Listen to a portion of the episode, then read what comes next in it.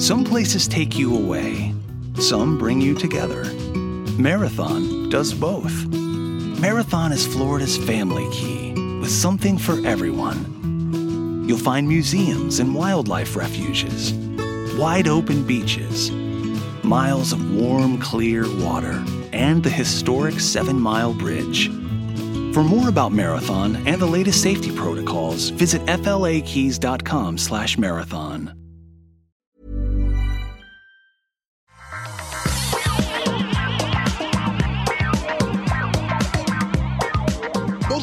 et bienvenue sur le Rendez-vous Tech, l'émission où on résume toute l'actu tech, internet et gadgets que je suis très heureux de reprendre en main. Enfin, dans euh, ma poigne ferme, l'émission est revenue. Je suis Patrick Béja et on va vous parler aujourd'hui de plein de choses hyper intéressantes, notamment les Dogecoin. Qu'est-ce qui se passe autour de cette crypto-monnaie qui pourrait me rendre riche potentiellement ou peut-être pas? On va parler des rançongiciels autour desquels les choses commencent à bouger un petit peu. Euh, D'écrans nocifs pour les ados, peut-être ou pas? De Facebook contre Trump, évidemment, ça continue, et de plein d'autres petites choses. Je suis très heureux de vous recevoir et je suis également très heureux de recevoir Cédric Ingrand. Comment vas-tu, Cédric? Écoute, euh, formidable. Enfin, tout, en tout cas, je suis, je suis en meilleure forme que toi, euh, de manière euh, disons, totalement objective, hein, parce que je, je, sais, je sais où tu es là. Je, je sais où tu en es de ta vie, c'est-à-dire au bout du bout, du rouleau. Je, Euh, mais, je euh, fais, euh, tu sais, les gens ne se rendent pas compte à quel point faire des podcasts, c'est un petit peu the show must go on. Et tu vois, c'est now it's show Ouais. time. You have to put on a brave Ouais. face. Tu dois être fort et tu Mhm. dois faire l'émission énergique. Je peux vous assurer qu'il y a cinq minutes, j'avais pas cette énergie dans la voix et que cinq minutes après la fin de l'émission, j'aurais plus cette énergie dans la voix non plus. Pour ceux qui savent pas, je viens je d'avoir mon te, je deuxième te enfant. promets, avec- voilà, et, et avec le temps, je te promets, il ne restera que les bons souvenirs. Pff, euh, écoute, sur le premier, il reste pas que les bons souvenirs. hein. Euh, il a trois ans maintenant et euh, il est quand même bon. Il y a des bons souvenirs aussi, bien sûr, mais les les Trois ans, souvenirs c'est moins super. tu, rentres, tu rentres dans une fenêtre intéressante à partir de 3 ans. Mm. De 3 ans à 9 ans, ils sont, ils sont charmants, intéressants, ils évoluent, et tu encore que des petits problèmes. Hmm, ouais, je sais, tout le monde dit euh, petits enfants, petits problèmes, grands enfants, grands problèmes. Euh, quand tu es réveillé depuis 4 heures au milieu de la nuit, que tu es sur euh, 4 heures de sommeil les trois nuits précédentes, les problèmes n'ont pas l'air Hein petits hein, dans ta tête, mais C'est peut-être. déjà, c'est déjà beaucoup, c'est déjà bien? Ouais. bon. Écoute, j'espère que ça va aller euh, de mieux en mieux. A priori, c'est surtout des problèmes de digestion. Et effectivement, en fait, il y a quoi? Il y a deux types de personnes dans la vie. En fait, il y en a trois. Le premier type, c'est les gens qui n'ont pas eu d'enfants et qui pensent qu'avoir des enfants, c'est genre ah ouais non mais c'est c'est que du bonheur. Euh, Si c'est un petit peu difficile, je Ils ont, comprends, mais ils ont bon, des images voilà. de, de générique de la, de la petite maison dans la prairie, avec les enfants ça, qui courent ouais. dans les champs, tout ça. ça. Oui, c'est ça. Oui, ça Et- oui. On les connaît, celles-là. Et, et les gens qui ont eu des enfants, c'est l'autre catégorie qui savent ce que c'est vraiment. Il y a la troisième catégorie qui sont les gens qui ont eu des enfants, mais des enfants spéciaux qui étaient faciles. Genre, ah non, le mien, il a fait ses nuits assez vite, euh, tu vois, ce genre de choses. Et ils disent, ah ouais, c'est vrai il- que c'est un, ça, il- peu Ah non, il- difficile. Il faisait ses nuits. Ouais, il faisait ses nuits, il do- il dormait 12 heures à 6 semaines, euh, vraiment, euh, nickel. Et C'est puis, ça. euh, il mangeait bien. euh, c'est ça, le truc, Et- le, et fleuve- disent, le long fleuve tranquille. Ils, ils disent, ah ouais, non, mais c'est vrai que c'est difficile quand ils pleurent quand même. hein. Genre, ils savent, tu sais. Mais non, c'est ceux que je déteste le plus des, des trois groupes. C'est genre, ils croient qu'ils savent, mais ils savent pas. Bref, je, vous, je vous fais des bises à tous, surtout si vous êtes parents. Et surtout, si vous êtes parents euh, seuls, je sais même pas. Je le disais déjà avec l'arrivée du premier, je sais même pas comment font les parents seuls. Euh, les parents sont des super héros, mais les parents seuls, c'est carrément euh, le pinacle des super héros. Bref, est-ce que tu Si vous nous rejoignez à l'instant, nous, nous- bienvenue dans l'histoire de Daron. Euh, C'est un peu ça. Il faudrait que, que je retourne dans l'émission de Fabrice pour euh, reparler de, de ma, mon expérience Voilà. maintenant qu'il y a une deuxième. Je rassure quand même les auditeurs qui ont vécu mon désespoir d'il y a trois ans quand le premier est arrivé. Même avec tous les problèmes qu'on a avec la deuxième, je touche du, je touche du bois, c'est quand même moins dur que ça ne l'était avec euh, le premier. Et ça, c'est- vu comme c'est compliqué avec la deuxième maintenant, c'est significatif de dire ça. Bon, ok. Est-ce que tu veux qu'on parle Dogecoin, Cédric? Ont vraiment le choix.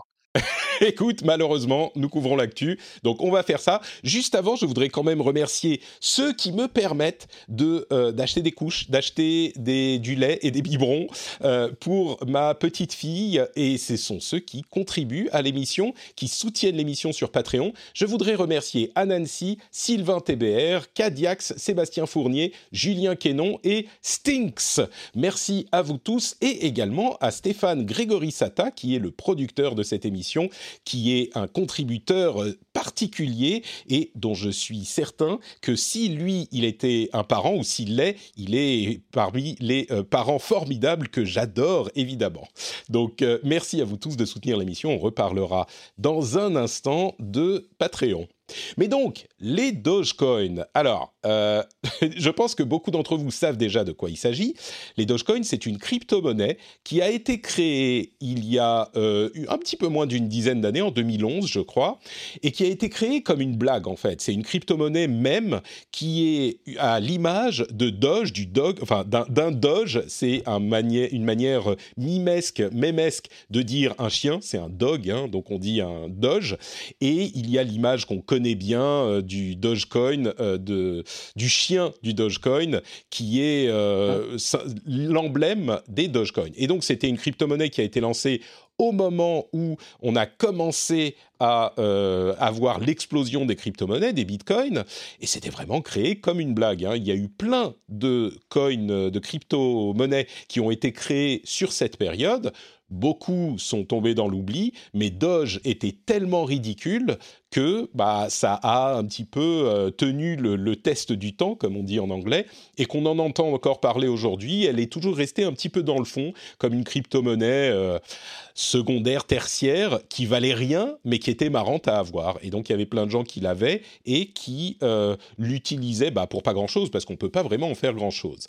Sauf que avec l'histoire des, euh, euh, des, de GME, de GameStop et de la manipulation qu'en ont fait certains organes de Reddit, eh ben, ils se sont tournés vers d'autres valeurs généralement des valeurs boursières, mais également vers le Dogecoin. Et il y a eu une sorte d'effet d'entraînement internetien qui a fait que la valeur du Dogecoin a commencé à monter parce qu'ils se sont dit on va monter les Dogecoin à 1 dollar. Il valait quelques cents à l'époque eh bien, ça a continué en toile de fond et la valeur a continué à monter jusqu'à ce qu'elle atteigne presque un dollar. Elle, elle était autour de 70 cents le Dogecoin il y a quelque temps. Alors évidemment, c'est une fraction infime mhm. de ce que valent les bitcoins. Hein. Les bitcoins coûtent plusieurs dizaines de milliers de dollars pièce mais les Dogecoin sont maintenant à, euh, on va dire, entre 50, et, entre 50 centimes et 1 dollar.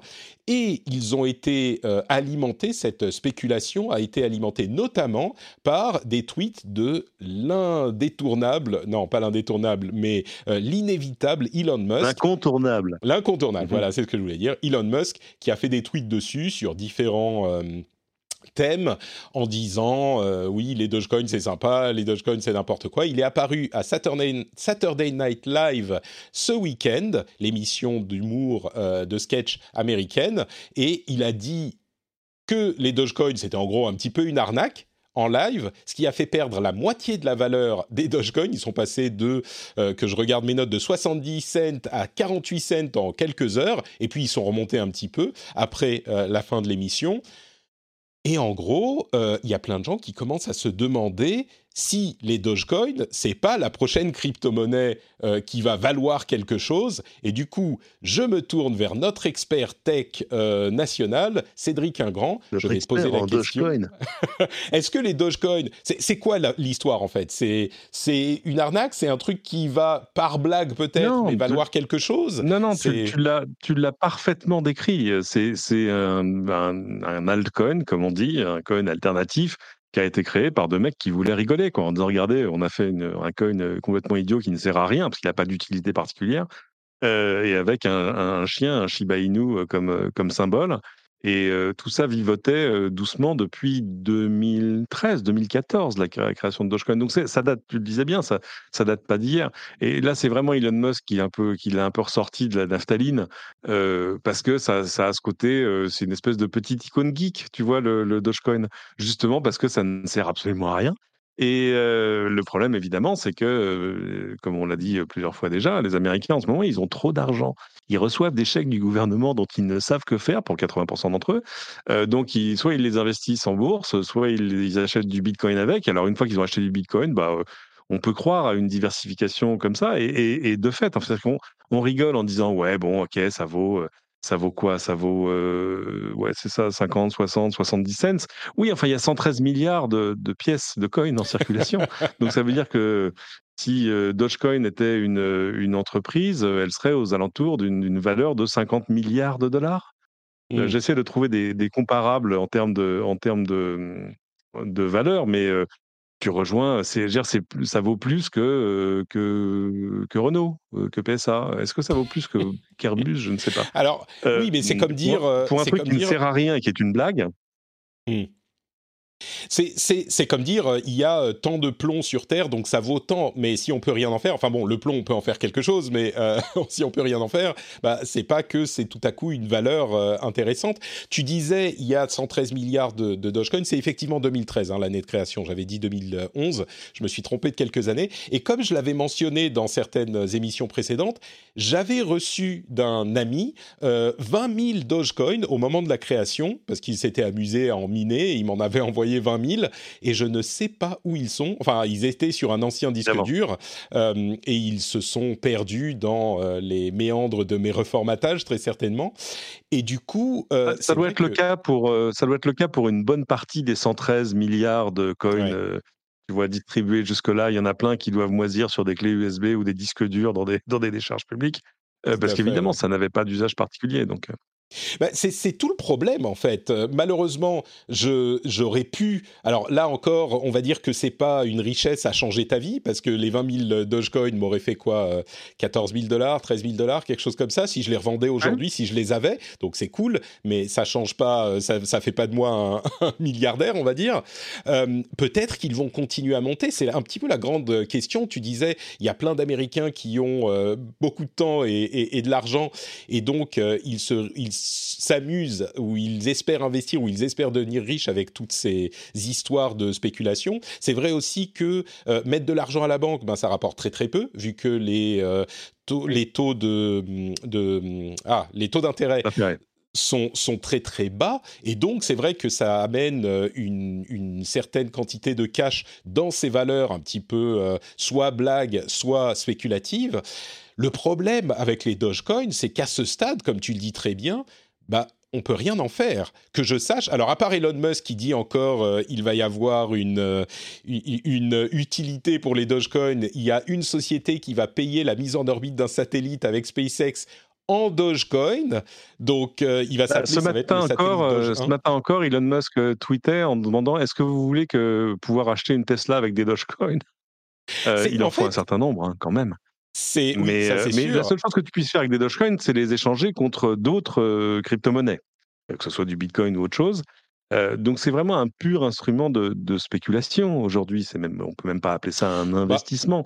mais évidemment, tu as des gens qui se sont dit bon, à 5 centimes le bout, euh, ok, j'en achète 1000 et puis on verra, tu vois ce que je veux dire. Exactement. Et le truc, c'est que aujourd'hui, bon, tu peux rien en faire, tu peux les vendre à des gens qui veulent en acheter, hein, comme n'importe quelle euh, valeur. Euh, tu peux pas, c'est pas uniquement les échanger contre, des crypto-monnaies, tu peux les vendre si tu veux.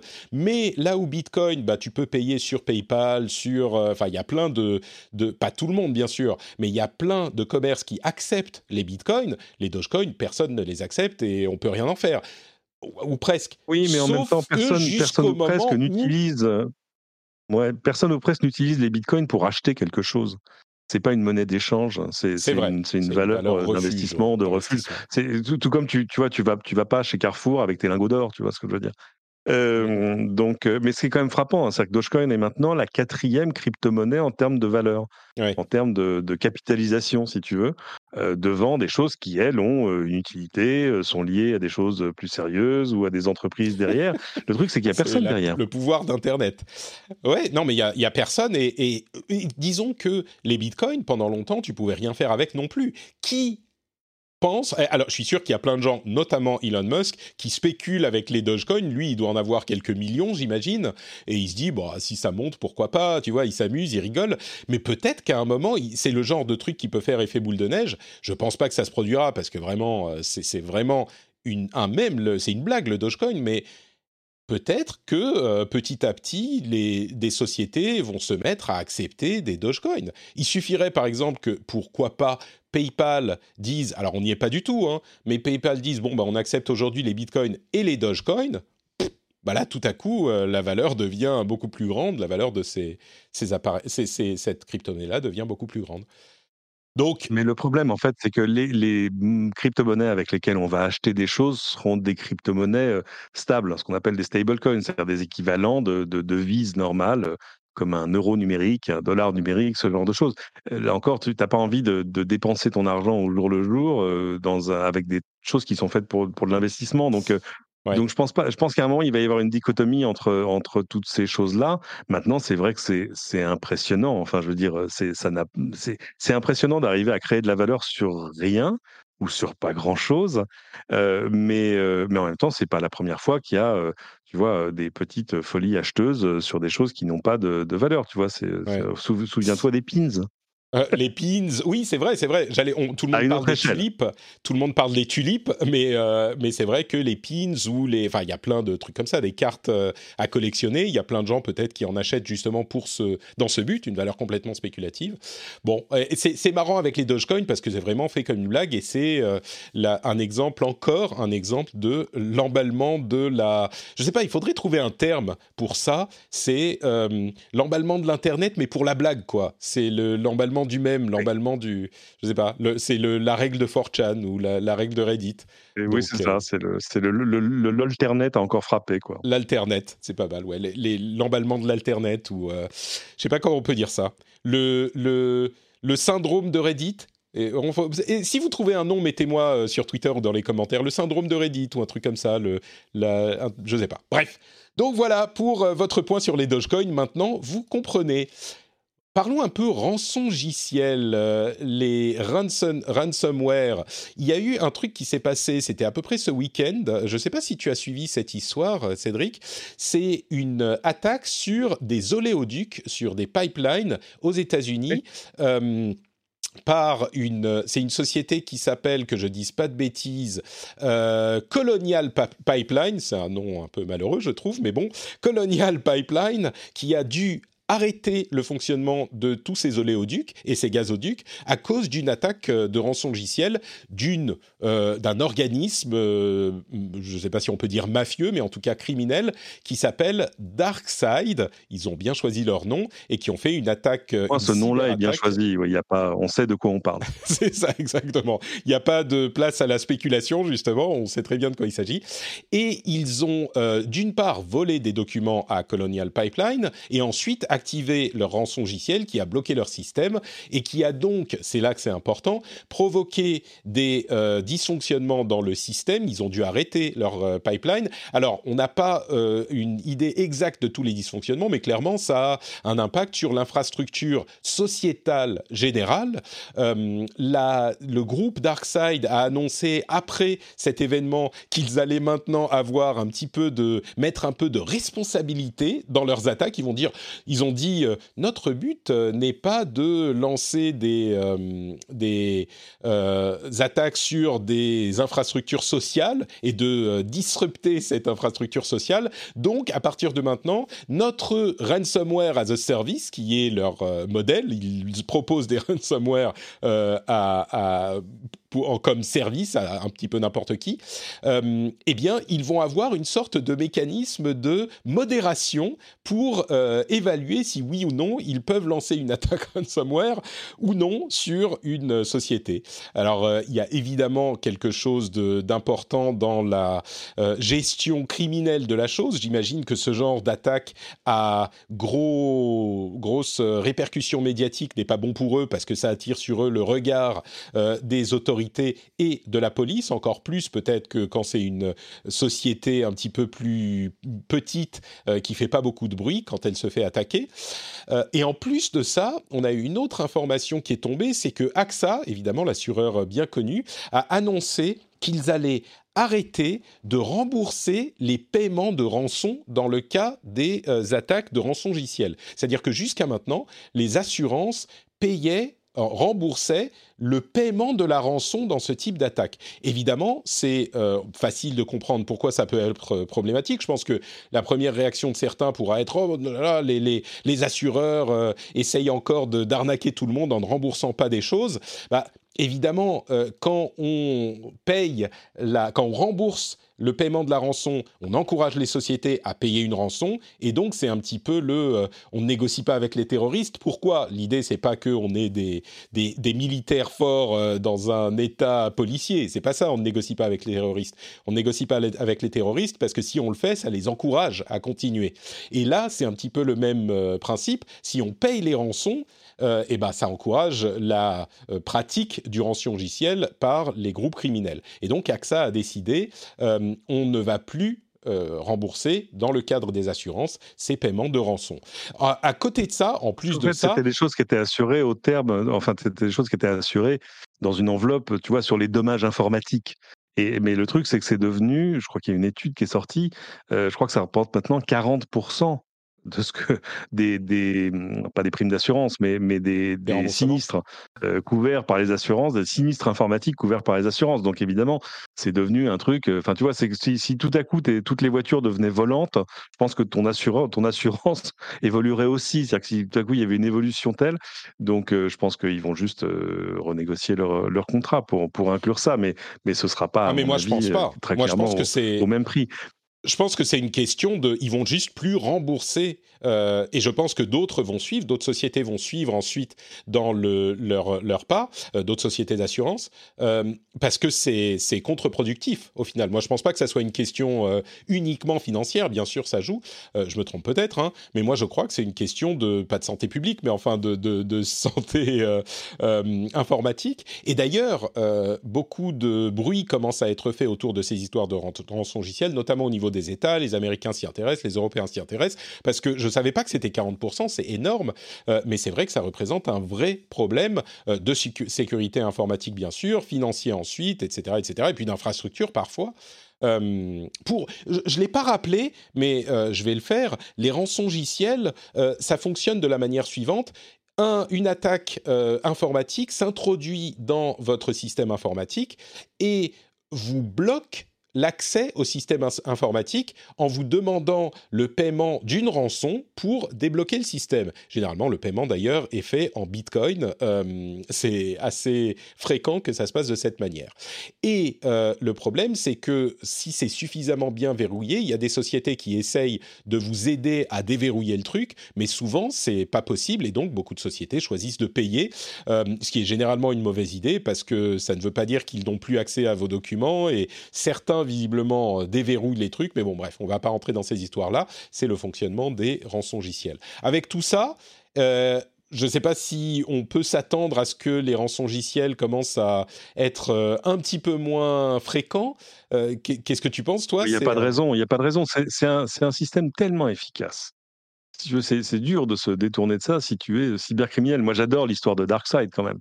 Tu vois, des groupes de cybercriminels qui se disent non, les gars, je crois quand même qu'on a un problème d'image avec cette histoire. Euh, donc, euh, euh, et, il s'appelle Darkseid. Alors, ne, confondez pas, hein, ne confondez, ouais, Darkseid, ne confondez pas. Nous, nous sommes des cybercriminels. Nous ne sommes pas des terroristes. Nous ne sommes pas des terroristes. We're only in it for the money. Tu vois ce que je veux dire? C'est non, non. Nous, c'est juste votre argent. Non, non. On n'a pas de, jugement moral. J'adore. Je trouve ça extraordinaire. Mais je pense aussi qu'ils se sont fait un peu peur parce qu'ils se sont aperçus qu'ils s'attaquaient à quelque chose qui, de fait, est une infrastructure sensible. Mais non, je pense pas que le, les rançongiciels vont, vont s'éteindre de sitôt parce que c'est quand même d'une efficacité remarquable et on le voit énormément chez nous. C'est-à-dire, je crois que la France est le deuxième pays du rançongiciel juste derrière les États-Unis en termes de, de, victimes, hein, pas en termes d'opérateurs. Parce qu'il faut regarder, je sais pas, plus à l'est, voire très très à l'est. Enfin, il y en a un peu partout. mais non, non, c'est un, un, vrai problème, pas que pour des grosses infrastructures, parce que grosses infrastructures, ça veut dire aussi grande entreprise, et ça veut dire des gens qui ont des moyens, et ça, etc c'est aussi la police des petits hôpitaux, des petites cliniques, des PME, des PME industrielles, etc., qui se retrouvent bloqués du jour au lendemain et que ça, ça peut mettre, dont ça peut retourner l'économie comme une crêpe. Quoi. Oui, et puis surtout, c'est compliqué parce que tu n'as pas le choix. Qu'est-ce que tu fais? Ton système est bloqué du jour au lendemain. Tu peux appeler la police, mais qu'est-ce que tu vois Ils vont pas. tu peux appeler des sociétés qui vont essayer de te débloquer, mais si c'est bien fait, la, le, le, verrouillage, bah, il faut repartir de zéro et c'est une opération qui est hyper compliquée tu, es quasiment obligé de jeter tout ton matériel informatique, de racheter du nouveau et de repartir à, zéro. Euh, c'est vraiment, vraiment compliqué comme situation. Et donc, la tentation de payer est évidemment forte. Et quand tu dis c'est un truc qui est tellement euh, euh, facile, les rançongiciels, c'est vrai que tu lances des attaques plus ou moins ciblées sur des dizaines de sociétés. Il y en a une qui mord à l'hameçon de temps en temps. Tu récupères, et certes, c'est pas qu'ils vont demander des millions de dollars quand c'est une petite PM euh, locales. Ils vont demander quelques centaines, quelques milliers euh, d'euros, peut-être un petit peu plus en fonction de la taille de la société, quelque chose qu'elle peut payer. Et, voilà, et ça passe sous silence. Euh, c'est vraiment compliqué. Mais les autorités, les administrations commencent à s'y intéresser, à se rendre compte du, de la. Enfin, ils ont suivi la croissance du problème. Peut-être qu'il y aura des task forces plus importantes qui vont commencer à s'y intéresser, à suivre les groupes qui effectuent ce genre d'attaque plus spécifiquement, euh, parce qu'il faut quand même un minimum d'organisation, donc que ça deviendra un, domaine criminel comme un autre. Ça, c'est le chemin que ça a l'air de prendre. La seule chose que l'on puisse conseiller à ceux qui nous écoutent, c'est de faire des sauvegardes régulière. ouais, très régulière. Et le problème, c'est que tu fais tes sauvegardes. Maintenant, les rançongiciels attendent genre quelques semaines avant d'activer le truc, une fois qu'ils sont introduits dans le système. Comme ça, même tes sauvegardes, tu, si tu dis euh, je fais des sauvegardes toutes les deux semaines ou tous les mois et j'en garde deux ou trois, eh ben, tu peux avoir tes sauvegardes également vérolées par le truc parce qu'ils ont attendu. Bref, c'est assez problématique. Quoi. Bon, voilà pour nos sujets principaux. Euh, je vous propose qu'on continue avec d'autres sujets, comme par exemple, les écrans sont-ils nocifs? Pour les ados, on va en parler dans une seconde. Mais avant ça, je voudrais vous dire un mot sur Patreon. Euh, vous connaissez possiblement Patreon si vous suivez cette euh, émission depuis un moment. Mais si vous ne suivez pas, c'est un moyen hyper euh, sain de financer l'émission. Et comme je le disais à l'épisode précédent, il y a un truc dont je me suis rendu compte avec ma petite pause dans l'animation de l'émission. En prenant un peu de recul, je me suis rendu compte à quel point euh, comment dire, à quel point, je veux pas me, donner, euh, me, lancer des fleurs, mais à quel point l'émission peut être utile? Alors, je vais pas dire uniquement la mienne, mais les émissions de ce type peuvent être vraiment utiles, peuvent rendre des services aux gens qui les écoutent. Parce que notre travail, c'est de lire, de digérer, de comprendre et de résumer l'actualité qui prend, qui est vraiment compliquée depuis euh, presque, je sais pas, 12-13 ans que je fais cette émission. Les choses sont devenues beaucoup plus difficiles, beaucoup plus complexes qu'avant.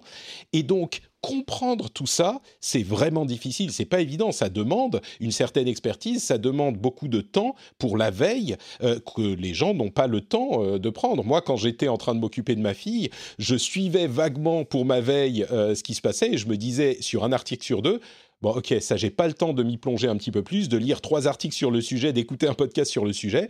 Je vais juste attendre le rendez-vous tech euh, et ils vont tout m'expliquer en une heure de manière sympa. Et eh ben, c'est le, le but de cette émission. Vous faire gagner du temps, vous faire comprendre les choses et j'espère que ça vous rend service. J'espère que c'est une émission qui est pas juste un bon moment qu'on passe ensemble, même si euh, j'espère que c'est ça aussi, mais j'espère que c'est une émission qui vous euh, aide quelque part, qui vous est utile et si c'est le cas, j'aimerais vraiment vous encourager à faire un tour sur Patreon. Patreon.com slash rdvtech, c'est l'endroit où vous pouvez soutenir l'émission avec euh, des vrais euros sonnant et trébuchant. On ne peut pas encore accepter ni les Dogecoin ni les Bitcoins, mais euh, vous pouvez financer l'émission à hauteur de euh, presque rien, 1 euro ou 2 euros, ce que vous voulez, le prix d'un café. J'espère que l'émission vous apporte, si vous l'écoutez régulièrement, toutes les semaines, toutes les deux semaines, toutes les trois semaines, depuis quelques mois au moins, depuis quelques années peut-être, j'espère que ça vaut un euro que pour vous, ce travail effectué,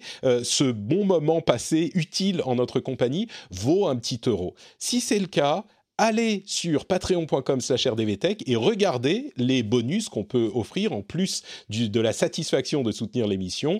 Et euh, j'espère que vous euh, deviendrez une personne qui contribue à l'émission, qui est active euh, dans cette mécanique de financement, parce que évidemment l'émission n'existe que parce qu'il y a des gens qui la soutiennent. Donc merci à tous ceux qui le font déjà. Vous pouvez aller sur patreon.com slash rdvtech, le lien est dans les notes de l'émission. Si vous êtes occupé en ce moment parce que c'est le, le retour de l'été, euh, c'est super euh, bonheur partout à l'extérieur, et eh ben quand vous rentrez chez vous, quand vous mettez les clés dans le bol, ça fait cling, et là vous vous dites « Oh Patrick, Cling Patrick. C'est un moyen mnémotechnique extrêmement simple pour se souvenir que quand vous arrivez chez vous, vous pouvez soit sur votre portable, soit sur votre ordinateur, aller faire un tour sur patreon.com slash rdvtech pour euh, devenir un patriote de l'émission. Merci à vous tous. Cling Patrick.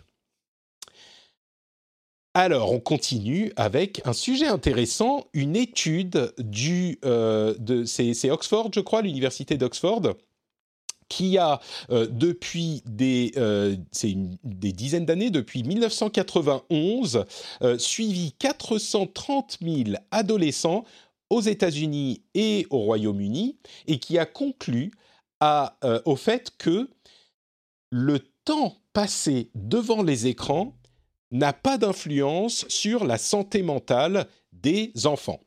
Et c'est extrêmement intéressant, c'est extrêmement important parce que euh, on a généralement l'idée je ne veux pas dire préconçue, mais qui n'est pas basée sur une quelconque euh, série euh, de, de, preuves scientifiques ou de faits scientifiquement établis, on a l'impression que les gens qui passent beaucoup de temps devant les écrans sont mal dans leur peau ou euh, ce, que la, technologie euh, est nocive pour les enfants, eh bien cette étude qui est très sérieuse, très euh, vaste comme vous le comprenez, montre que il n'y a pas vraiment de lien de, causalité ni même de corrélation entre le temps passé devant les écrans et la santé mentale des enfants.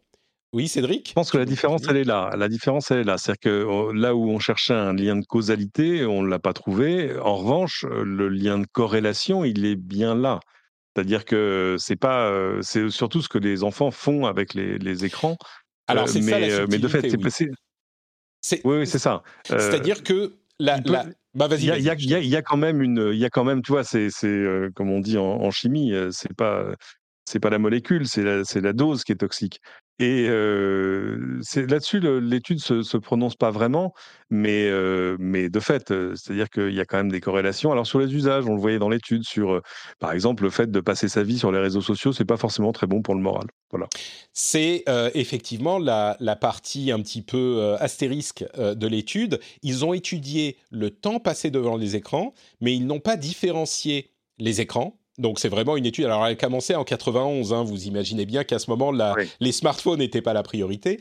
Euh, mais c'est important quand même parce que moi, quand un petit peu avant 91, l'idée c'était que la télé était nocive pour les enfants. Mais bon. Euh, bref, on va pas repartir dans ce débat. Mes enfants à moi ne passent pas beaucoup de temps devant, devant la télé. Enfin, là, c'est pour des questions physiologiques. En plus, ils sont plus jeunes. Mais bref, euh, là, il y a euh, la subtilité qui est qu'ils n'ont pas étudié ce qu'ils font avec les écrans. Et notamment, la question des réseaux sociaux est évoquée. Euh, ils ont mentionné qu'il y a, dans le cadre de euh, l'utilisation des réseaux sociaux, une légère augmentation, une corrélation entre un usage accru des réseaux sociaux et des problèmes émotionnels. Donc là, il faudrait plus d'études, mais effectivement, ça semble euh, être, ça pourrait être lié. mais d'une manière générale, l'étude tord un petit peu le cou à l'idée que parce que votre enfant passe beaucoup de, temps devant les écrans, ou parce que les enfants passent beaucoup de temps devant les écrans, ils ont des problèmes de santé mentale. à côté de ça, bien sûr, il faut savoir ce qu'ils font avec leurs écrans. C'est très très général comme, conclusion, on va dire. Et puis peut-être que finalement, c'est surtout les enfants déprimés qui, restent rivés sur des écrans. Et c'est pas les écrans qui les ont rendus déprimés. Enfin, c'est la grande difficulté de ce genre d'études parce que c'est quand même, tu l'as dit, ça fait quoi? Ça fait près de 30 ans qu'elle dure.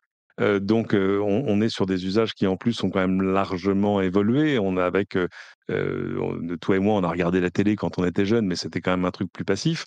et là, on est plus dans l'interaction, dans le contact, même si même si là encore, enfin, rien n'est parfait. la seule chose sur laquelle on s'accordera, c'est que, voilà, idéalement, un enfant, c'est mieux avec un livre à la main qu'un smartphone. Enfin, jusqu'à quel âge Mais tu n'en es pas encore là. Moi, je vais dans pas très longtemps arriver au moment où le, plus vieux des trois, enfin, il me demande déjà un téléphone, bien évidemment. Mais t'inquiète pas, un Nokia 3210, ça va être super. Et, il a quel âge? Mais c'est vrai que il a 8 ans. Et il veut un téléphone, oui. Bah donc, donc, non, mais donc, donc pour l'instant, c'est hors de question. On en discutera quand il ira au collège. Mais parce que là, c'est quand même un, moment où tu commences à prendre en indépendance, etc. Mais, mais je sais que pour l'avoir déjà fait, si je lui mets un, ne serait-ce qu'un iPod Touch dans les mains et qu'il a le droit d'installer des applications, etc. Mais je, ne le vois plus de la journée. Enfin, c'est-à-dire que c'est juste perdu, quoi. Ah, par contre, c'est mignon parce qu'il m'envoie des messages. Il m'envoie des messages pour me dire qu'il m'aime, mais ça, c'est juste pour que je ne le reprenne pas. Euh, donc, euh, donc c'est intéressant. C'est rassurant de se dire que le simple fait de passer du temps devant des écrans n'est pas la cause de, de, problèmes dépressifs ou mentaux euh, chez les enfants. maintenant, ça, ça, ne répond pas en fait à la question à laquelle on aimerait répondre, qui est de dire tu vois, quelle est la bonne dose, quels sont les ah, bons usages, quels sont les bons âges, le, bon âge pour tel ou tel usage. Enfin, là-dessus, on n'a pas les réponses. Et en plus, les réponses ne sont pas les mêmes pour tous les enfants et toutes les familles au même moment. moi qui vis au milieu des écrans tout le temps, ben je, je, pratique pas ce que je, je, ne pratique pas ce que je prêche. Enfin, je prêche pas ce que je pratique. C'est-à-dire que chez moi, il n'y a plus de télé, par exemple et alors, il y a un projecteur, machin, on peut regarder des films ensemble, mais ça devient des ah trucs qu'on fait ensemble. Tu vois oui, mais il n'y a plus de télé qui est dans le fond, effectivement, chez moi, chez moi non plus. Bon, écoute, pour les, les, décisions compliquées, Facebook a également rendu, ou plutôt le Facebook Oversight Board a rendu sa décision par rapport à, la, au bannissement du compte du président, de l'ex-président Donald Trump. Et en gros, ils ont répondu comment dire Ils ont répondu sans répondre. Euh, ils ont dit, vous vous souvenez, hein, le conseil de surveillance de Facebook, c'est le conseil auquel on réfère les cas compliqués de modération de Facebook, qui est composé d'experts indépendants qui ont un petit peu prouvé leur indépendance quand même ces dernières semaines en contredisant et en sermonnant Facebook à plusieurs reprises. Et donc, ils ont rendu leur décision sur la suspension du compte de Donald Trump en disant... Euh, OK, vous n'avez pas, vous n'êtes pas obligé de le réintégrer à ce stade, mais vous auriez dû être plus clair dans vos euh, explications et dans vos policies, dans vos euh, comment on dit policies en français? Dans vos règles, tout simplement? Vos, vos, règles, vos politiques internes, vos... oui, oui, tout à fait politique d'utilisation, vos, contrats, vos, euh, termes d'utilisation, euh, vous auriez dû être plus clair et euh, il n'y avait pas vraiment de raison claire de, du bannissement de, Donald Trump. Je suis un petit peu perplexe devant cette décision. moi, moi, je l'ai lu autrement, c'est-à-dire que, en gros, ils ont, ils ont repoussé. Tu vois, c'est un peu comme la Cour de cassation qui dit, écoutez, là, c'est compliqué. Je propose qu'on on, rende, parce qu'en gros, c'est vraiment comme une Cour de cassation, comme une Cour suprême, c'est-à-dire que c'est une instance qui va juger le droit plutôt que les faits. En gros, savoir est-ce que les règles sont bonnes et est-ce qu'elles sont bien appliquées? Et là, en l'occurrence, ce que le, le, conseil de surveillance donc a dit à Facebook, c'est attendez, vous l'avez suspendu pour une période indéterminée pour nous, c'est pas une sanction, c'est-à-dire que c'est euh, c'est une mesure de sauvegarde, si vous voulez, mais c'est pas. Euh, euh, c'est combien de temps cette suspension C'est c'est pour. Est-ce que vraiment c'est la fin Est-ce que vous fermez son compte ou est-ce que c'est six mois ou machin de plus, etc. en gros, on se prononcera sur votre décision quand ce sera une décision et pas juste une mesure de sauvegarde. Ah, je l'avais pas compris comme ça. Effectivement, c'est beaucoup plus cohérent. Euh, et donc, ils ont renvoyé la balle à Facebook en disant non, mais là, euh, effectivement, il faut prendre une décision. Il faut que les choses soient claires, pas juste on suspend, euh, on ne sait pas pourquoi, on ne sait pas comment, on ne sait pas combien de temps. C'est peut-être. ouais, tout à fait. Donc, on en est à ce stade. On ne sait pas comment va réagir Facebook exactement. Peut-être qu'ils vont clarifier les choses. ce qui est intéressant, c'est que au moment même, les choses étaient assez claires. Il y avait un danger à l'ordre public qui était et c'est la raison qu'a invoqué Facebook. Maintenant, peut-être qu'ils auraient dû préciser les choses. Donc il y avait un petit peu urgence, peut-être qu'ils auraient dû préciser les choses ensuite. Je pense pas qu'ils vont remettre euh, le, compte, euh, qu'ils vont réaccepter euh, les comptes de Donald Trump de sitôt, parce que c'est Poser, se poser des problèmes plus qu'autre chose. Ceci dit, Donald Trump forge ahead, il continue à aller de l'avant et il a créé une sorte de... Il a, il a annoncé un nouveau média avec sa nouvelle campagne qui est Save America. Euh, et son nouveau média, c'est un... Comment dire C'est une section sur son site. C'est un, blog. C'est un blog. Un blog. Voilà. Sauf que les articles de blog sont euh, assez courts pour être des tweets, plus ou moins, et sont de la nature de ce qu'il tweetait quand il avait accès à Twitter. Donc voilà, euh, je suis, je ne sais pas si on peut dire euh, perplexe. Euh, c'est c'est un petit ah, peu ridicule. En tout cas, je pense qu'on peut, on peut tous s'accorder, on peut tous s'accorder sur le fait que les, choses vont mieux depuis qu'il est plus là. Tu vois ce que je veux dire? Enfin, plus là. Je parle sur les réseaux sociaux. c'est que moi, je, voyais les, les, journalistes des rédactions américaines qui disent ça y est, moi, on s'est remis à dormir la nuit et pas à se dire quand je vais ouvrir un œil à 5 heures du matin, je vais ouvrir mon téléphone et je vais voir les 5 tweets qu'il a lâchés. Il va falloir immédiatement qu'on fasse un truc sur la réaction aux tweets. Enfin, c'est le truc qui va dicter ma journée. Et là, tout à coup, c'est terminé. Donc, tout à coup, c'est Qu'est-ce que c'est calme? Parce que pendant ce temps-là, forcément, euh, côté Biden, c'est, euh, enfin, les choses sont calmes, avancent, euh, tu vois, doucement, normalement. Non, on s'endort pas parce qu'il se passe des trucs, mais y a, mais qui sont mm, de, l'ordre de la politique. j'ai pas envie de dire normale, hein, parce qu'il y a quand même des vrais projets d'infrastructure, des trucs qui manquent aux États-Unis, mais, mais des, des, choses plus, voilà, plus attendues, plus normales, ce que tu attends d'un président. Enfin, tout à coup, tu été quand même face plutôt, plutôt à une présidence apaisée.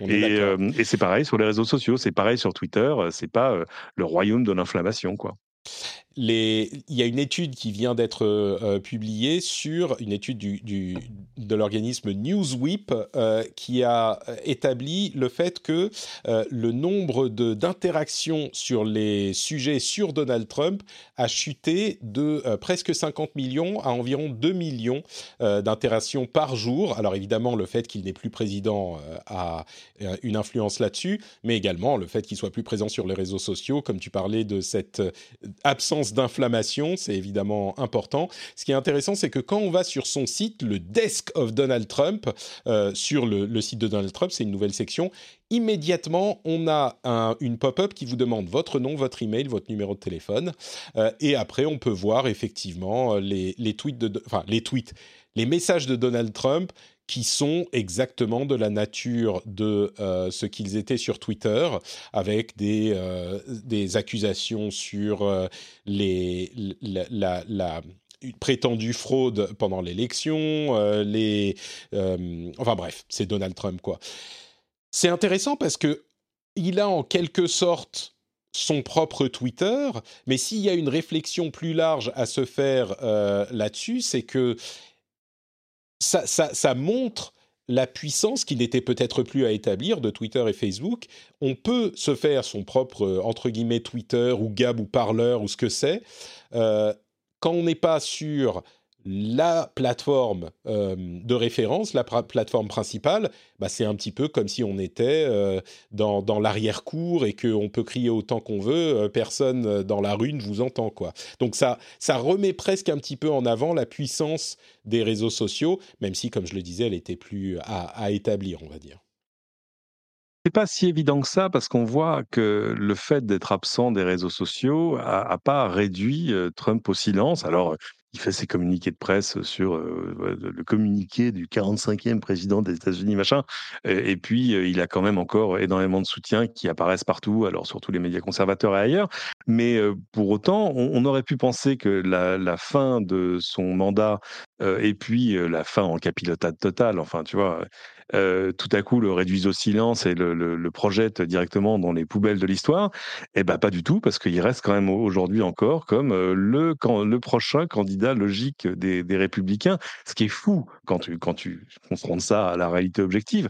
Mais, euh, mais on le voit bien, hein, les, les, quelques élus, les quelques élus républicains qui disent non, non, mais Trump, faut arrêter, il faut passer à la suite, c'est terminé, c'est un épisode de notre histoire, maintenant trouvons-nous un autre candidat mais ils sont à moitié bannis du Parti républicain. Enfin, c'est-à-dire que la base, elle, apparemment, a encore très très envie de revoir un Trump au pouvoir, ce qui serait. Non, mais t'imagines, hein, t'imagines dans trois ans Trump réélu. Non, mais attends. bon. et accessoirement, enfin, on, dit que Biden est vieux, mais enfin là, quand même, il se mettrait à, sucrer les fraises assez sérieusement. Hein. Bon. Donc, euh, donc le fait d'être sorti des réseaux sociaux l'a pas réduit au silence et n'a pas réduit son, son clout, comme on dit, tu vois. Oui, disons que c'est un petit peu plus dans, dans, les coulisses, on va dire. Mais comme tu le dis, dans les médias, il est moins présent. Mais oui, il a sa base qui est, qui est toujours fidèle, à la fois dans le parti et, et dans la, la base des électeurs. Bon, euh, Parlons un petit peu euh, de, tech. J'ai des sujets un petit peu plus, un petit peu plus rapides.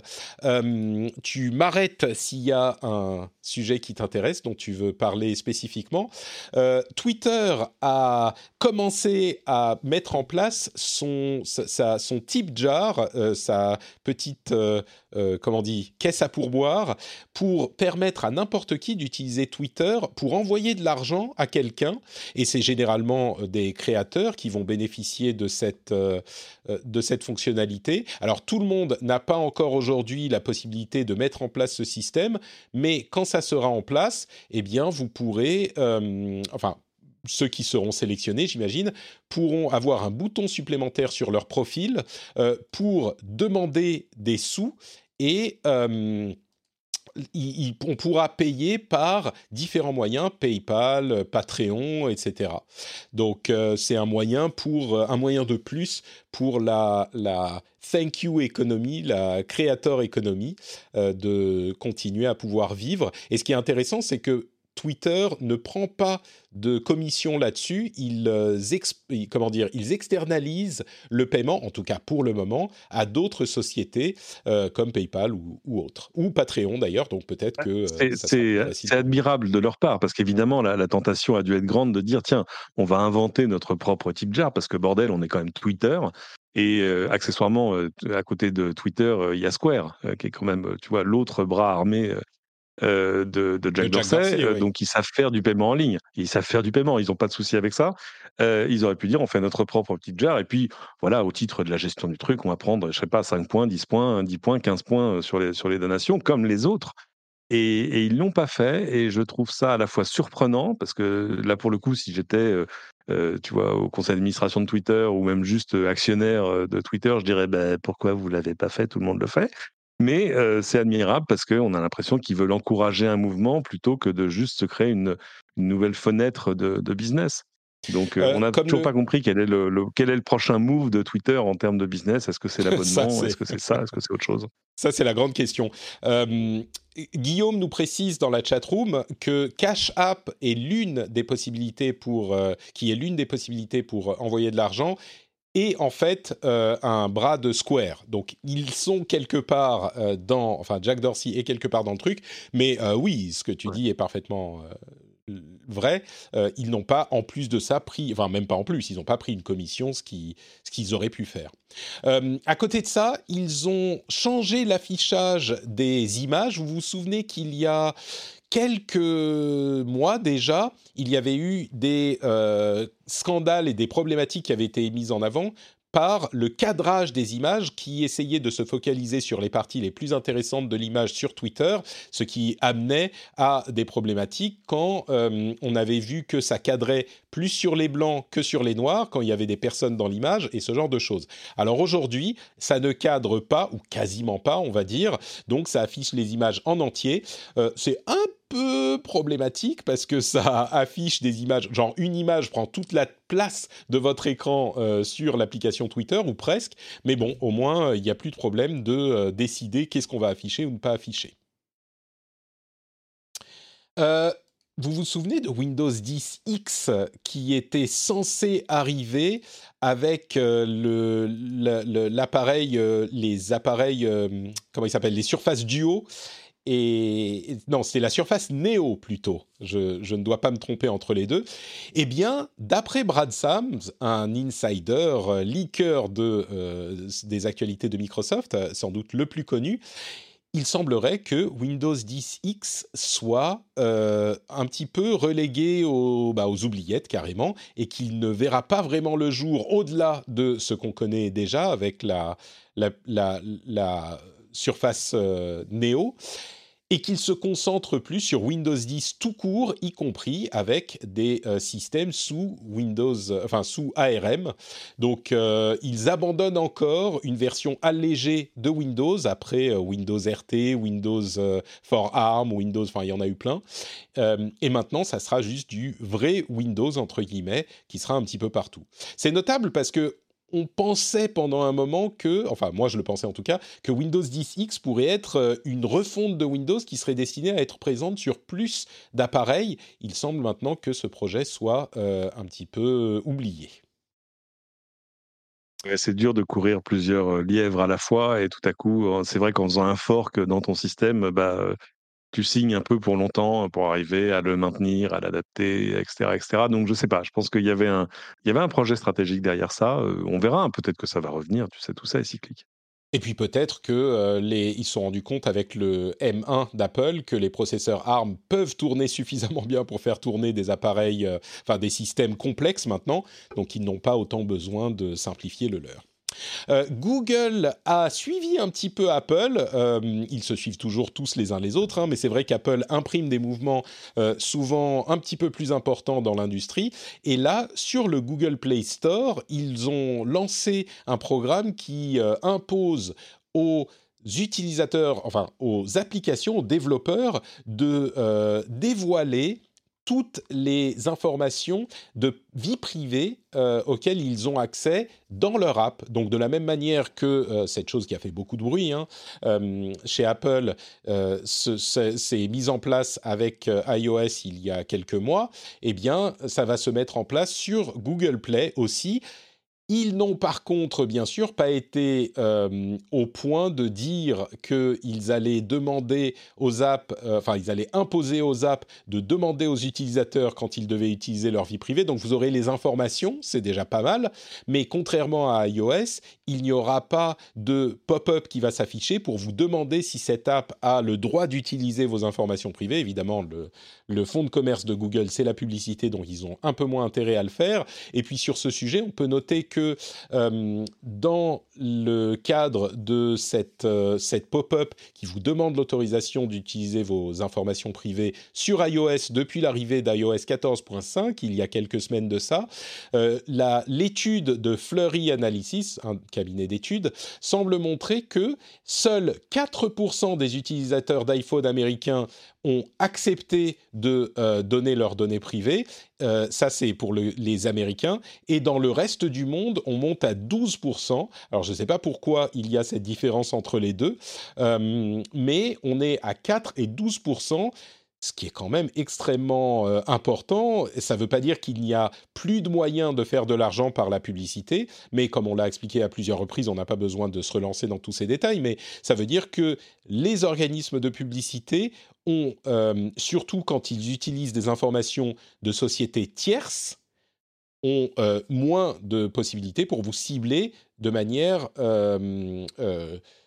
de manière euh, spécifique. Donc, vous affiche des publicités qui sans doute vous intéressent moins et en même temps vous traquent moins.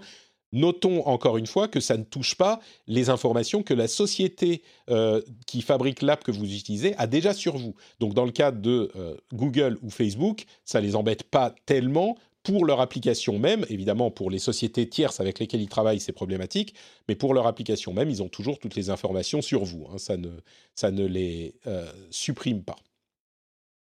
C'est un peu Google, tu vois, qui est, quand même dans une démarche de regarder, je ne suis pas Facebook. C'est-à-dire, euh, alors c'est de l'affichage, mais c'est pas que de l'affichage. Mais c'est un truc quand même assez délibéré sur, voilà, moi aussi j'ai des données sur vous, mais d'ailleurs je vous montre de manière très transparente lesquelles, je vous permets de les retirer, et voilà, je lance des initiatives pour que mon écosystème me suive, me suive sur la même voie. Et, et, du coup, Google se retrouve un peu dans le camp d'Apple face à un Facebook qui, lui, est bien, bien seul quand même dans mmh. l'ensemble. Euh, et, et, je pense que c'est ça va pas euh, ça va pas s'arrêter, mais c'est aussi parce qu'ils sentent un peu le tu vois le, le, vent du boulet de canon qui passe près de leur tête, euh, parce que la nouvelle administration Biden et, et, le Parlement aux États-Unis va s'attaquer quand même à tout ça de, de, beaucoup plus près. On va encore voir des, des CEO de grandes sociétés tech, tu vois, interroger, machin, etc. Mais là, il va y avoir des vraies procédures derrière. On est d'accord. Euh, il semblerait que Netflix s'intéresse aux podcasts euh, et aux playlists euh, de, de, de séries et de musique euh, générées par des utilisateurs. Donc peut-être que vous allez pouvoir suivre vos créateurs préférés, vos amis euh, sur Netflix pour avoir des informations, enfin des listes de trucs à regarder. Euh, c'est marrant parce que c'est vraiment Netflix qui... les podcasts, je sais pas. Hein, est-ce qu'on va pouvoir écouter les podcasts dans l'application Netflix? Ça me paraît un petit peu étrange. Ce serait un peu curieux quand même. Hein. On est d'accord. C'est juste des, des, des questions qu'ils posent dans des sondages. Hein, donc donc c'est vraiment euh, très très, euh, c'est complètement, euh, comment dire, on n'est pas du tout dans l'implémentation. Hein. C'est vraiment qu'ils s'intéressent à la chose, mais des playlists, pourquoi pas. C'est marrant, on est vraiment dans la période où Netflix est établi et ils essayent de trouver des nouveaux trucs à faire, quoi. Et ça serait un service qui pourrait s'appeler N+. Est-ce que ça serait un truc payant je sais pas, mais, mais quand on me dit euh, quelque chose plus, maintenant, je pense tout de suite à machin plus, machin pro, euh, machin premium. Euh, c'est genre, peut-être que ça serait une, une, idée pour essayer d'offrir un service en plus du service qu'ils offrent déjà, qui serait plus cher. Je sais pas. ils sont sous la pression quand même de leurs actionnaires, de tout ça, ah à bah, un moment où le, le, recrutement de nouveaux abonnés s'essouffle un peu logique. À un moment, tu as fait le plein quand même. Et puis face à un, Disney Plus qui lui aussi a fait le plein, mais de manière avec une vélocité qui est absolument ahurissante. Je sais plus à combien ils sont. 120 hein. millions d'abonnés payants. Enfin, des trucs de fou. donc, qu'est-ce que tu peux faire quand tu quand c'est plus la croissance de ton nombre d'abonnés qui fait ta croissance? Bah, il faut que tu te trouves de nouvelles activités. Soit tu rachètes le voisin, soit tu inventes de nouvelles choses. Donc, c'est vrai que Netflix pourrait devenir une application d'agrégation de contenu, même si pour l'instant, on, si tu veux, le, le, gros, l'énorme bénéfice de Netflix, euh, la grande force de Netflix, c'est sa lisibilité. Quand tu démarres Netflix, tu sais pourquoi tu le fais. Tu vas voir euh, un film, une série, un documentaire, etc., etc. Tu vas pas écouter des podcasts euh, ou voir des vidéos d'internautes. Enfin, tu vois, c'est, c'est donc c'est ni YouTube, ni Apple Podcast, ni Spotify. bon, mais ils ont raison de tenter des trucs. Hein, on ne sait jamais, ça peut marcher. D'explorer en tout cas. Euh, petite euh, étoile à Guillaume qui dans la chatroom lui encore dit euh, tous ses abonnés à Disney Plus qui se sont abonnés pour pouvoir suivre Super Laser Punch, mon podcast où je fais les débriefs des séries Marvel. C'est tout à fait vrai Guillaume. Super Laser Punch a été une opportunité incroyable pour Disney Plus et je, je pense qu'ils en sont bien reconnaissants. Euh, IBM a créé les premières puces en 2 nanomètres. Alors, euh, vous savez que les prochaines technologies, c'était 3 nanomètres pour euh, le reste de l'industrie. C'était, bref, différentes sociétés qui étaient en train de travailler sur le 3 nanomètres, Samsung et TSMC, si je ne me trompe pas. Alors, IBM, ils n'ont pas vraiment de fonderie eux-mêmes, donc ils développent les technologies et puis ils font des licences à d'autres. Et puis c'est important de noter que leur technologie de nanomètre, en fait, la finesse de gravure est importante bien sûr, mais ça dépend aussi de l'écartement euh, des, circuits. En gros, euh, je vous résume les choses le 2 nanomètres de IBM, c'est un, petit peu l'équivalent en nombre de processeurs par pouce du 3 nanomètres des autres. Mais bon, c'est un petit peu plus finement gravé, peut-être que ça sera un petit peu plus économe en, euh, énergie, mais c'est notable tout de même, IBM continue à développer ce genre de choses, et donc on continue à aller de plus en plus fin dans euh, la gravure des processeurs.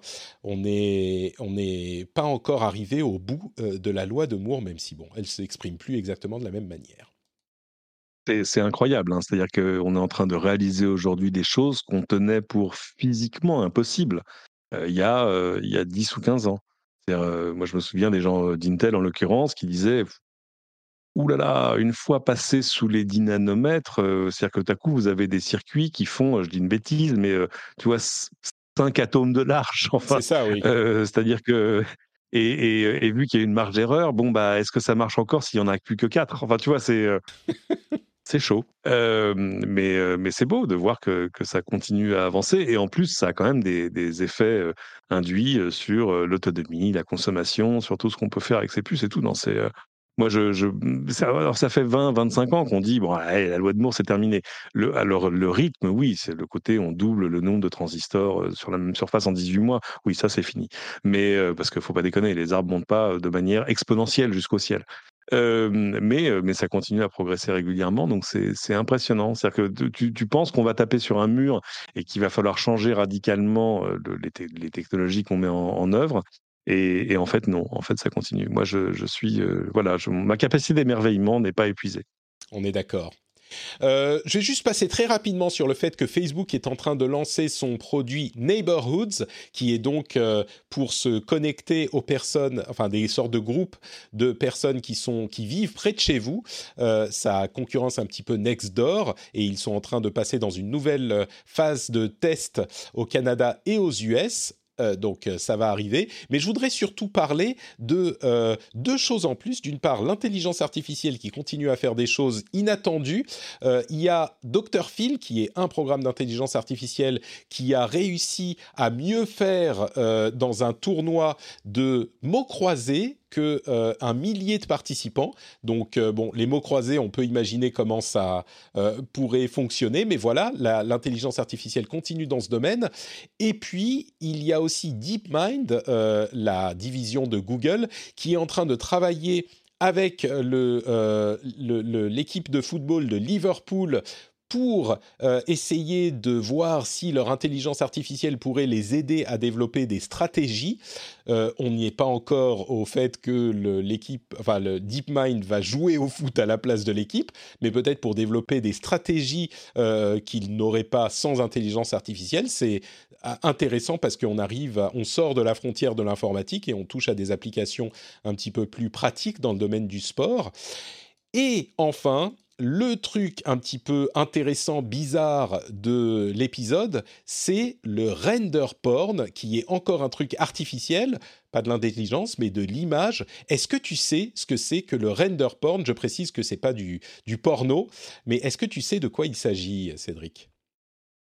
Oui, c'est, c'est, il y a des, il y a des graphistes hein, qui sont souvent d'ailleurs des gens qui ont des formations d'architectes, dont c'est la, dont c'est la spécialité. Ça a un nom en français, flûte.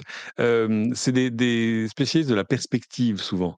Et le render porn, c'est des, des, intérieurs, tu vois, des, de, de déco totalement inventés, mais dans un mode tellement photoréaliste que voilà, tu, tu, coup, tu remets en question ce que voient tes yeux en disant mais c'est vrai, c'est pas vrai, est-ce que, etc. C'est, c'est incroyable. Il y a des choses qui sont ben, absolument incroyables, bon, qui font rêver aussi, mais c'est bien parce que évidemment c'est virtuel, donc ça n'existe pas. Bah mais je ne savais pas que, que, ça avait un nom. Moi, c'est des, des, choses que je vais voir souvent parce qu'il y a plein de Français qui font ce, qui font ce genre de choses mais ça, c'est juste drivé par le fait qu'on a des moteurs de rendu qui sont maintenant d'une puissance incroyable. On a des modèles 3D qui sont d'un détail incroyable. Mais c'est vrai que, tu vois, avant, modéliser, je sais pas, l'intérieur d'un salon, bon, bah, ok, très bien, mais tu voyais bien que ton canapé, c'était pas un canapé en cuir, il n'y avait pas assez de polygones. Et là, il y a un détail, des textures, les plis, les trucs, enfin, tu y crois, c'est incroyable. Il faut aller voir ça. Je ne savais pas que ça avait un nom. Tapez je... render porn. Oui, je ne sais pas si euh, c'est un nom qui est établi. L'article du New Yorker euh, que dans lequel j'ai trouvé ce sujet euh, l'appelle render porn, mais effectivement, c'est un petit peu, vous vous souvenez de cette personne n'existe pas, this person doesn't exist, qui sont des visages de personnes générés par intelligence artificielle, donc c'est des personnes vraiment 99% euh, photoréalistes qui en réalité n'existent pas. Là, c'est un petit peu la même chose, c'est this room doesn't exist. Et on est à la frontière. Alors c'est clairement photoréaliste, mais il y a des choses qui sont un petit peu bizarre. On a des, des, courbes étranges. Il y a certaines images où il y a des tonnes de tapis partout quelque part. On ferait pas une maison comme ça. Il y a des, des, des courbes, des, enfin, des, intérieurs bizarres. Et c'est assez fascinant. Je dirais, c'est pas aussi fascinant que le This Person Doesn't Exist, mais c'est esthétiquement euh, assez pleasing for the eye, je dirais. Et c'est très très comment dire c'est une, une, des tendances euh, qu'on peut qu'on n'aurait pas pu vu venir et qui est rendue possible par euh, ce genre de technologie effectivement et les rendus sont impressionnants et je suis d'accord avec l'article qui dit que tout ça est très apaisant en fait à, compulser, à regarder. Enfin, c'est euh, tout à coup, c'est vraiment juste votre œil essaie de choper des détails pour voir, pour comprendre. Enfin, c'est voilà, c'est allez voir ça. Tout à fait. Et voilà pour notre euh, épisode. J'espère que vous avez passé un bon moment en notre compagnie, que vous avez appris des choses, que ça vous a intéressé, que vous avez été distrait, euh, amusé peut-être même parfois. Si vous voulez encore plus d'amusement, de distraction et de d'apprentissage, euh, peut-être que vous pourriez aller jeter un coup d'œil du côté de ce que fait Cédric. Comment le feraient nos auditeurs? Dis-moi Cédric le podcast Les doigts dans la prise, là, ça y est, le, nouvel épisode arrive, c'est promis, j'ai juste mis deux semaines à le monter. Ça, c'est le problème des hobbies, c'est que tu, n'arrives pas à t'astreindre à un rythme. C'est pour ça que Patrick est un être exceptionnel, parce que lui, il a compris depuis longtemps que le podcasting, c'est du marathon, et que surtout, il faut s'y tenir. Et, c'est très dur de s'y tenir quand c'est pas ton activité principale. et puis, à Cédric sur Twitter magnifique les doigts dans la prise pour toute l'actualité des euh, véhicules euh, électriques et des voitures électriques. Et puis Cédric sur Twitter. Euh, et oui, effectivement, il faut tenir et le podcast, ça ne se fait pas par magie, ça se fait bah, par de la volonté et du travail. Et vous savez que s'il n'y a pas de rémunération pour ce travail, au bout d'un moment, ça casse pour différentes raisons. Par exemple, parce que la vie arrive et qu'il y a des enfants ou des changements. Et si j'ai pu continuer à faire cette émission pendant aussi longtemps, et si j'espère pouvoir continuer pendant encore très longtemps, c'est grâce à vous avec Patreon et je vous en ai déjà parlé à de nombreuses reprises. Si vous appréciez l'émission, si elle vous rend service, eh ben, allez faire un tour sur patreon.com slash rdvtech pour euh, contribuer, contribuer à l'émission tout simplement. C'est grâce à vous, grâce à ça que l'émission existe et euh, que je peux en faire mon travail. Et si vous voulez plus de Patrick, vous pouvez aller sur notepatrick.com où vous trouverez bah, Notepatrick sur Twitter, Facebook, Instagram, sur YouTube, sur Twitch, un petit peu partout. Je suis Notepatrick un petit peu partout et vous me retrouver là-bas pour euh, bah, les émissions comme Super Laser Punch par exemple, au hasard, ou le rendez-vous jeu. On va parler de trucs hyper intéressants ce jeudi dans le rendez-vous jeu, comme par exemple des rumeurs sur la prochaine génération de casques de réalité virtuelle de Sony pour la PlayStation 5, sur laquelle on a eu de nouvelles informations. On vous révélera ça, on vous en parlera jeudi dans le rendez-vous jeu. Euh, on va faire un petit after show pour les patriotes, un des nombreux bonus que vous avez quand vous êtes patriote. Vous aurez cette petite discussion euh, avec les membres de la communauté. Donc, euh, si vous êtes patriote, vous avez dans votre flux privé, en plus des éditos et de tous les bonus que je vous y livre, ce petit after show.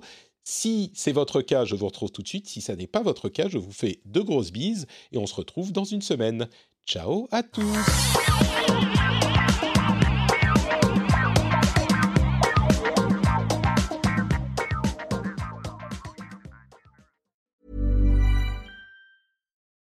Join us today during the Jeep Celebration event. Right now, get 20% below MSRP for an average of 15178 under MSRP on the purchase of a 2023 Jeep Grand Cherokee Overland 4xE or Summit 4xE. Not compatible with lease offers or with any other consumer incentive offers. 15,178 average based on 20% below average MSRP from all 2023 Grand Cherokee Overland 4xE and Summit 4xE models in dealer stock. Residency restrictions apply. Take retail delivery from dealer stock by 4 1. Jeep is a registered trademark. Don't you love an extra $100 in your pocket? Have a TurboTax expert file your taxes for you by March 31st to get $100 back instantly. Because no matter what moves you made last year, TurboTax makes them count. That means getting $100 back and 100% accurate taxes only from Intuit TurboTax. Must file by 331. Credit only applicable to federal filing fees with TurboTax full service. Offer can be modified or terminated at any time.